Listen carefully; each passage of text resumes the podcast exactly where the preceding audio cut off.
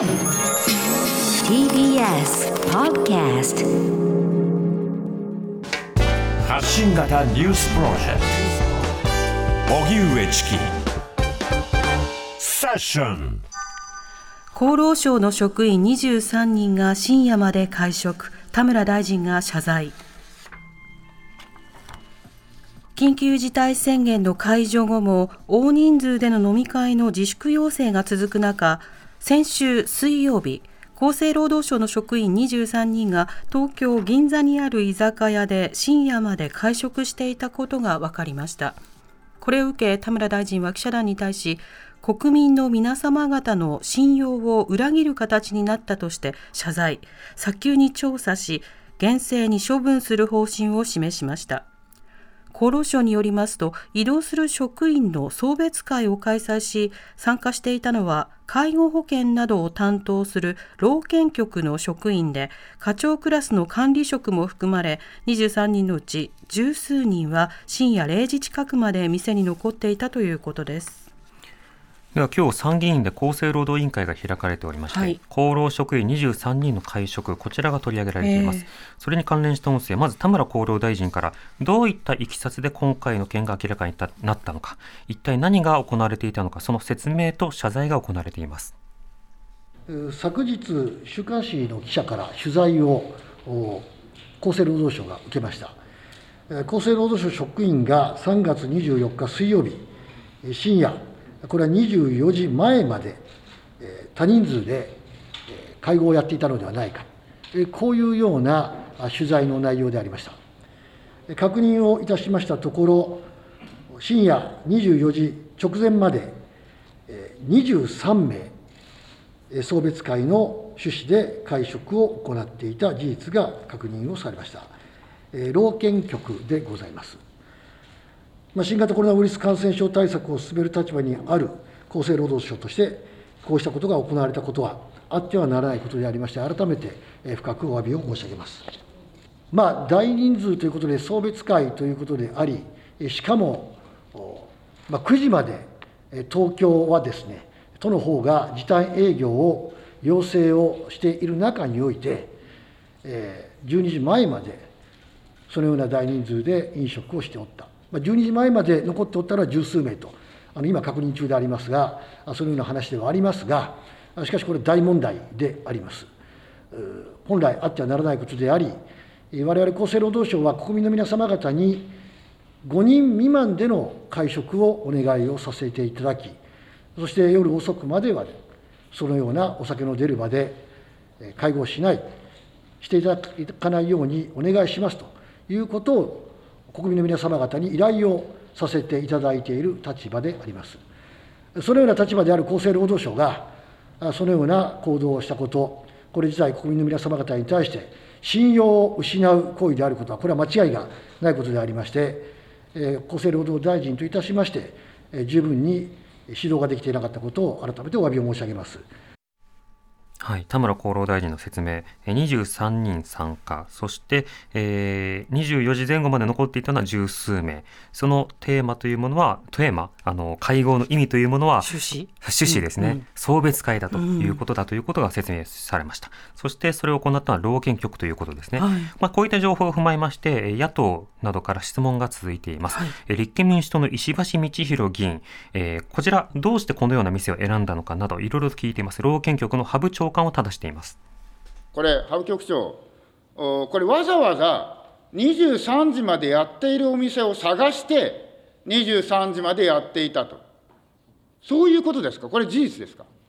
羽生老健局長。えー、ご指摘のとおり、あの詳細現在調査中でございますけれども、えー、そのお店の選定につきましては、えー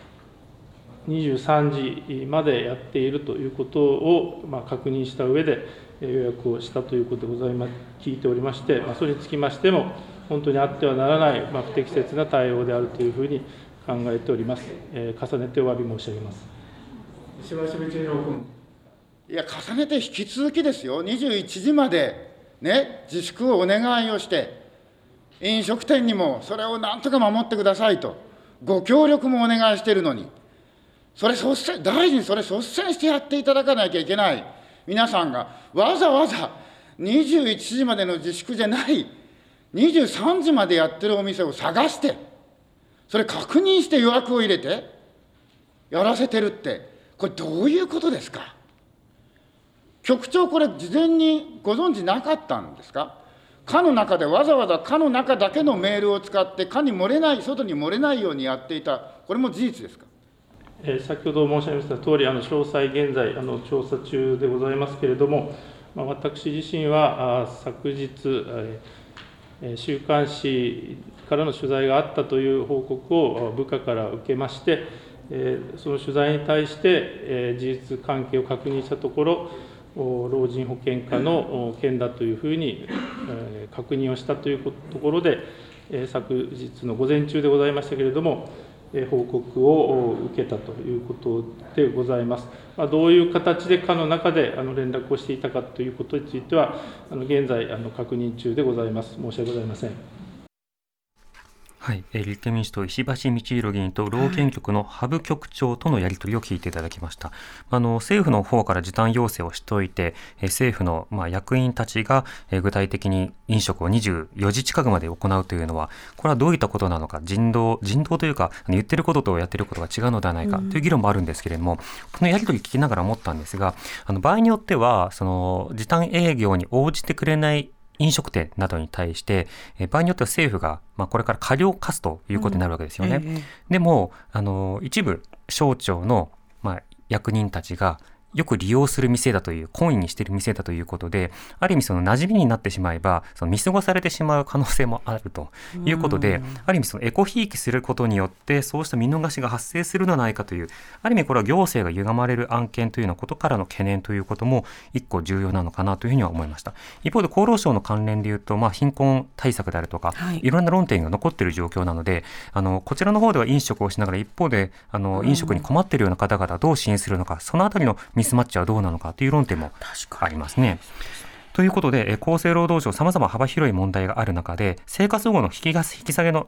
えー、裁判ですね、引き下げについて違憲ではないか、それから違法ではないか、こうしたことが問われた裁判続いています。はい、こういった論点について、反貧困ネットワーク世話人で作家の雨宮かりんさんにお話を伺います。はい、雨宮さん、こんにちは。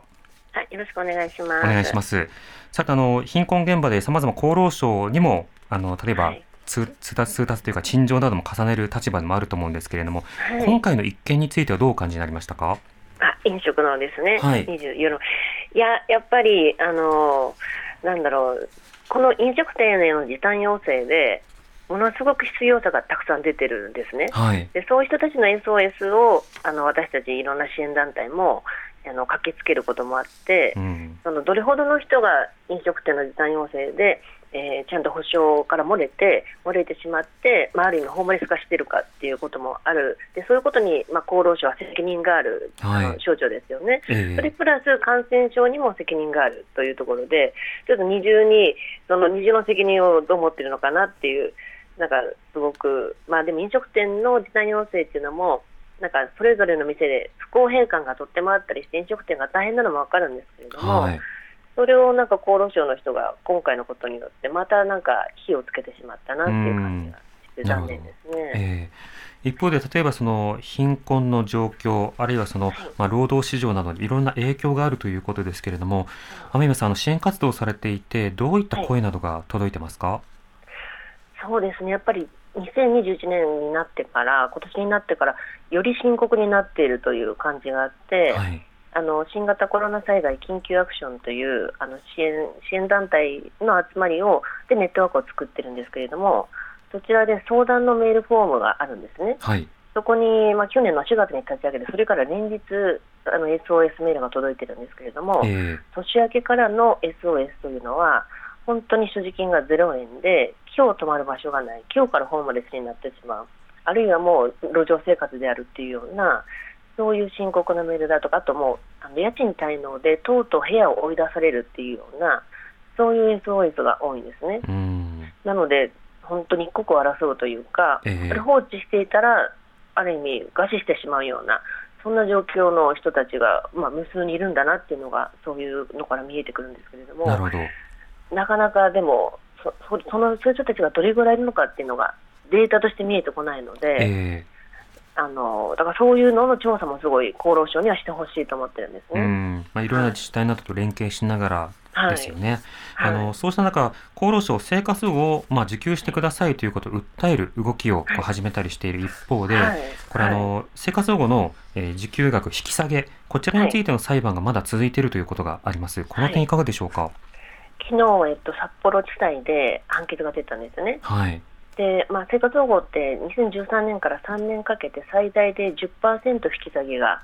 続いてきて、はい、それに対して、え全国30の地裁で1000人ぐらいが原告となって生活保護利用者の人たちがそれで生活保護基準引き下げは憲法違反じゃないかということで裁判を起こして、うん、その判決が今どんどん出て去年6月に名古屋で出てこれは請求が棄却されたんですね。はいで2月に大阪で勝ったんですね、えー、あのその引き下げは違法であるという判断が出て、まあ、原告が勝訴したんですけれども、昨日の札幌地裁の判決では、まあ、再びあの原告の請求棄却ということで、まあ、敗訴ということになったんですけれども、うん、やっぱり一番そのなんだろう健康で文化的な最低限度の生活っていうものの基準が、まあ、政治主導で最大1割引き下げられてしまって、はい、それに対しておかしいじゃないかって声を上げている裁判なんですね。